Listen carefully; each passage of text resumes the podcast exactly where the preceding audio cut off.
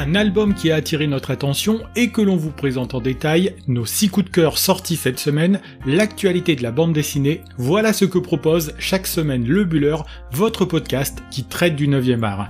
Dans ce 109e épisode, on vous présente le très singulier Quelqu'un à qui parler, album qui met en scène un personnage de 35 ans confronté avec son moi plus jeune. Dans la deuxième partie, on balayera l'actualité de la semaine en vous présentant les autres sorties qui ont retenu notre attention.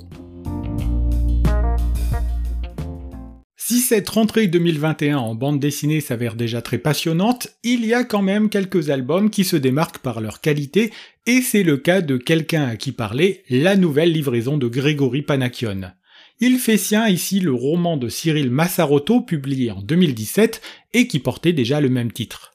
Roman qui a rencontré d'ailleurs un certain succès au moment de sa sortie en librairie, le voilà adapté en bande dessinée par un Panakion qui fait sienne cette histoire pour la traduire en images. Mais de quoi est-il question alors dans cet album? Au centre du récit, nous avons un personnage, Samuel Verdi, un homme qui fête ses 35 ans dès le premier chapitre de l'ouvrage. Problème, celui qui porte la barbe et les cheveux longs et qui a une attitude générale d'ado attardé se retrouve seul à table au moment de sabrer le champagne. Il y a bien un couple de retraités dans le même immeuble que lui qui considère Samuel comme un fils, mais Marceline, sa voisine donc, est absente car hospitalisée pour quelques jours. Pour couronner le tout, Samuel, qui n'a ni femme ni enfant, pas plus d'amis avec qui partager le gâteau, travaille dans une agence de publicité en charge de faire la promotion de vêtements pour chiens. Cette vie triste et monotone n'a rien de stimulant pour celui qui, bien plus jeune, devait avoir des rêves qui ne ressemblaient pas du tout à cela. C'est justement ce que l'on va découvrir assez rapidement, puisqu'alors qu'il compose le seul numéro de téléphone qu'il connaît par cœur, celui de sa famille lorsqu'il était enfant, il se retrouve confronté à Sam. D'abord étonné d'entendre un enfant décrocher, il se rend assez rapidement compte que le garçon qui est de l'autre côté du combiné n'est en fait que lui-même lorsqu'il avait dix ans. S'engage alors un dialogue entre les deux à deux âges différents de la vie, un dialogue où le Samuel adulte raconte au Samuel enfant ce qu'il est devenu. C'est ainsi que l'on apprend que les rêves de devenir footballeur ou écrivain ont laissé la place à un job peu épanouissant avec un patron totalement insupportable. C'est aussi l'occasion de mettre en garde le Samuel jeune contre les mauvaises choses à venir, à commencer par le décès de la maman sur le point de se produire. Si le jeune Samuel est désemparé de se rendre compte de ce qu'il est devenu dans le futur, c'est aussi lui qui va réveiller les ardeurs de notre héros, que ce soit au travail ou dans sa vie personnelle. Et ça tombe bien, car au boulot vient de débarquer la jeune et jolie Lina, qui arrive de Chine pour travailler au sein de l'entreprise française. Celle-ci, froide et professionnelle en apparence, finit par hanter les rêveries nocturnes d'un Samuel qui voit en Lina la fiancée parfaite. C'est pour notre héros l'occasion de bouleverser sa vie, fini le look d'ado attardé, c'est l'heure de se remettre à l'écriture, de renouer avec les vieilles amitiés et de tenter de séduire sa nouvelle collègue de travail. Au-delà de l'aspect un peu surréaliste de cette conversation improbable entre deux versions d'une même personne à deux âges de la vie, il faut surtout voir cet album comme une métaphore psychologisante posant en son centre la question de ce que l'on devient par rapport à nos aspirations de jeunesse. Quelqu'un à qui parler est donc un ouvrage qui invite le lecteur à se souvenir de l'enfant qu'il a été et de se remémorer ce qui le faisait rêver à cette époque. Ici, Grégory Panakion reprend la trame du roman d'origine et illustre brillamment un titre qui interpelle par son originalité et ses différents niveaux de lecture. Avec un style oscillant entre le semi-réaliste et le caricatural, il offre aussi un album qui ne manque pas d'humour, en même temps qu'il joue aussi sur la corde sensible. Celui au style si caractéristique, que l'on avait déjà beaucoup aimé dans des titres comme Toi Jen, Chrono Squad, Un été sans maman ou encore Match, qu'il avait fait connaître, signe ici sa première adaptation d'un roman et c'est une belle réussite. Si l'auteur travaille essentiellement avec Delcourt, ce sont les éditions Le Lombard qui ont eu la bonne idée de lui proposer d'adapter ce roman et qui éditent magnifiquement cette bande dessinée. Véritable coup de cœur de cette rentrée 2021, Quelqu'un à qui parler est à la fois un album subtil, amusant, sensible et tendre, un titre dont on vous recommande chaudement la lecture.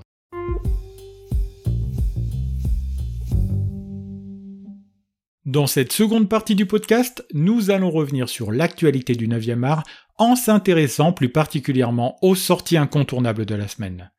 On peut le dire sans trop se tromper, les nouvelles aventures de Corto Maltese, dessinées par l'enfant terrible de la bande dessinée Bastien Vives, sont attendues avec une grande impatience. Océan Noir est le titre de ce one-shot du personnage imaginé par Hugo Pratt qui se voit renaître et rajeuni sous les crayons de Vives et le scénario de Martin Kennen. Le duo ne nous est pas totalement inconnu, puisque nous avions ici même consacré une large partie de l'épisode 38 à 14 juillet, première collaboration de ce binôme déjà prometteur à l'époque. C'est toujours chez Casterman qu'ils font revivre ici le marin le plus célèbre du 9e art, même si ce qui interpelle le lecteur, c'est l'ancrage dans une époque contemporaine, en 2001, de cette aventure. Côté scénario, comme pour la série d'origine, notre marin s'engage dans des aventures qui vont l'entraîner aux quatre coins du globe, de l'Espagne au Pérou en passant par le Japon. De même, cette série qui le met aux prises avec des narcotrafiquants ou une redoutable secte d'ultranationalistes japonais réserve pour notre héros beaucoup d'action. C'est la recherche d'une pierre semée de pointes d'or qui est au centre de ce récit, auquel le dessin de Bastien Vives apporte un grand souffle. On connaît très bien son trait maintenant, et cette liberté qu'il s'est toujours glissée dans son dessin fait ici des merveilles pour un héros dont la liberté est un carburant à chaque aventure. Les amoureux de la série d'origine ne sont pas oubliés, avec une multitude de clins d'œil glissés ici et là, au détour d'une page ou la présence de personnages rencontrés chez Hugo Pratt, comme l'ami Rasputin. Au final, il en ressort un album que l'on a pris beaucoup de plaisir à lire, un titre qui tient toutes ses promesses, disponible dans une version normale et une version collector, un titre que l'on vous recommande grandement.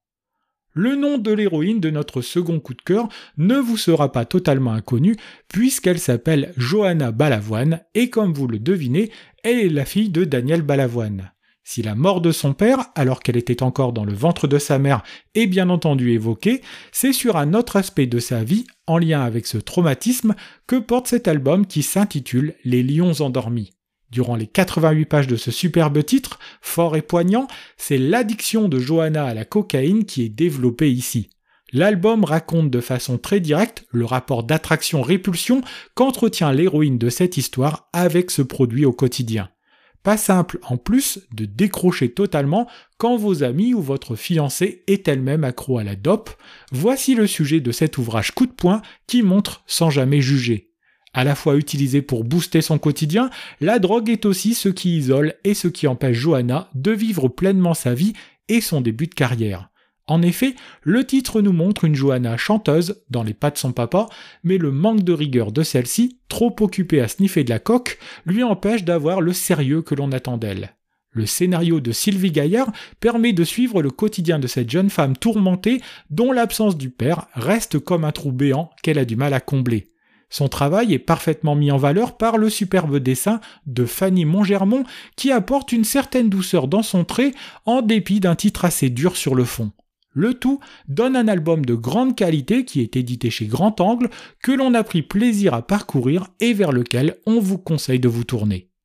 Ce n'est pas de drogue dont il est question dans notre troisième coup de cœur, mais plutôt de mal-être et d'harcèlement scolaire. Ça s'appelle La Falaise, c'est un superbe album sur l'entrée dans l'adolescence, et nous devons cet ouvrage à Manon de Baille, dont c'est ici la première bande dessinée.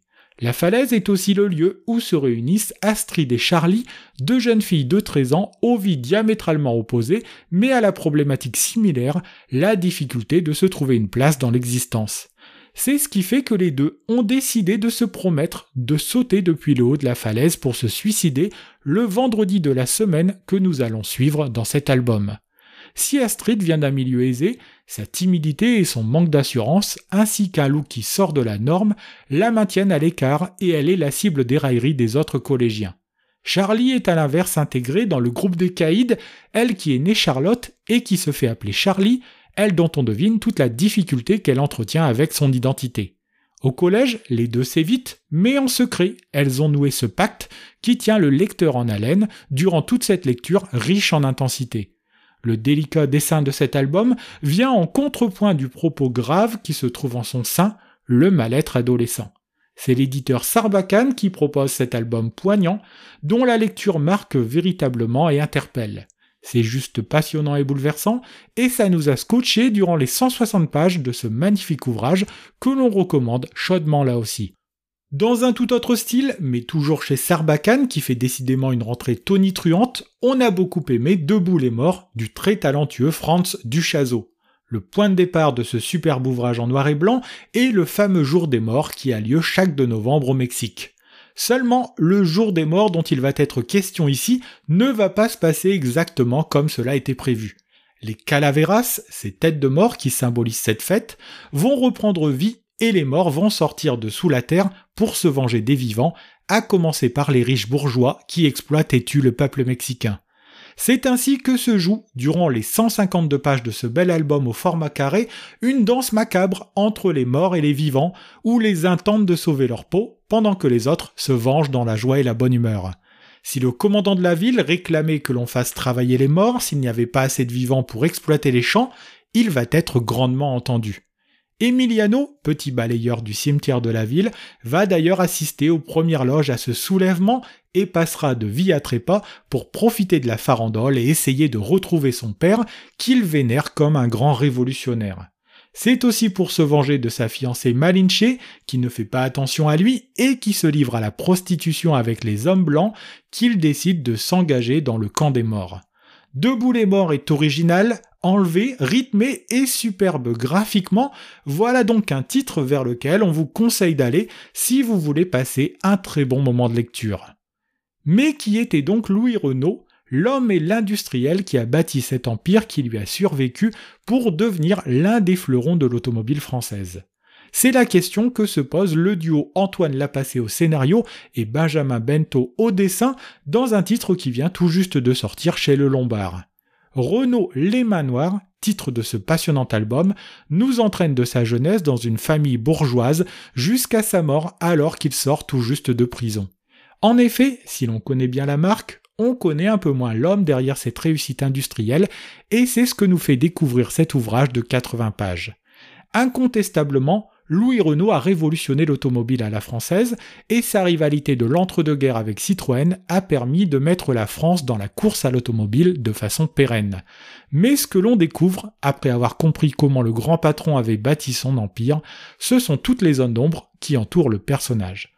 Ainsi, c'est un patron dur et ferme que l'on rencontre au détour d'une lecture qui est riche et qui est exigeante en dépit du format court de cet album. Mais le plus surprenant est la position ambiguë qu'adoptera Louis Renault durant la Seconde Guerre mondiale, lui qui attira l'attention en se rendant en Allemagne en 1939 au Salon de l'automobile. À cette occasion, il y croise Adolf Hitler, dont il pense naïvement peut-être que celui-ci ne déclarera jamais la guerre à l'Europe. Durant le conflit, voulant mettre sa superbe usine de Boulogne-Billancourt au-dessus de tout, il n'hésite pas à adopter des attitudes ambiguës là aussi qui lui seront reprochées après la guerre. Louis Renault est raconté dans cet album par celles et ceux qui l'ont connu, et tous sont unanimes, si l'industriel était brillant, l'homme pouvait se montrer très détestable. Passionnant, voilà un titre que l'on vous recommande si vous voulez découvrir l'homme qui se cache derrière cette réussite industrielle à la française. Produit qui fait la fierté nationale par excellence, le vin est à l'honneur dans Pinard de guerre, un album qui saisit le lecteur pour l'entraîner dans les tranchées de l'impitoyable guerre 14-18. Ici, il n'est pas question de déguster des grands crus classés, mais plutôt de servir une piquette qui permettra aux soldats d'avoir assez de vigueur et d'entrain pour attaquer les lignes adverses. Pour fournir cet alcool de médiocre qualité, Ferdinand Tirancourt sillonne le front à la recherche des troupes et des divisions qui paieront cher son vin importé d'Algérie et coupé à l'alcool à brûler, la fuchsine et l'eau de vie. Personnage mystérieux qui semble se désintéresser totalement de la guerre, Tirancourt terminera pourtant au beau milieu des combats, embarqué dans une tranchée à quelques centaines de mètres des lignes ennemies. De là, il peut admirer aux premières loges les effets de ce breuvage qu'il distribue en quantité afin de faire sa richesse. Il faut dire que l'armée adopte une position ambiguë face à la consommation de vin, celui-ci étant un produit miracle pour envoyer les hommes se faire tuer au front, mais étant aussi un produit qui met en danger le soldat et donc l'armée dans son ensemble. Nous devons cette plongée au cœur de la Grande Guerre au duo Philippe Pélaez au scénario et Francis Porcel au dessin, duo qui nous avait déjà gratifié récemment du très bon Dans mon village, on mangeait des chats. En 56 pages d'une histoire captivante, nous découvrons les ravages de la guerre sous un aspect passionnant qui finit d'être expliqué dans un dossier en toute fin d'album. Histoire complète, Pinard de guerre sera suivi tout de même d'un deuxième album intitulé Bagnard de guerre qui s'intéressera au même personnage. Le superbe dessin de Francis Porcel joue pour beaucoup dans le plaisir que l'on a pris à accompagner Tirancourt dans cette aventure qui sent la poudre et la vinasse. Édité chez Grand Angle, voilà une bande dessinée de très grande qualité dont on vous recommande grandement la lecture là aussi. Voilà, nous en avons terminé avec ce 109e épisode du Buller. Si vous souhaitez découvrir des images de la bande dessinée Quelqu'un à qui parler ou nos différents coups de cœur de cette semaine, si vous voulez nous laisser des remarques et des commentaires, une seule adresse, notre compte Instagram lebuller.podcast. Si vous avez aimé cet épisode, n'hésitez pas non plus à le partager autour de vous et à nous suivre sur Apple Podcast, Spotify, Deezer, YouTube, Google Podcast ou sur votre plateforme préférée. Il me reste à vous souhaiter de bons moments de lecture et je vous dis à la semaine prochaine pour un 110e épisode de votre podcast sur l'actualité de la bande dessinée.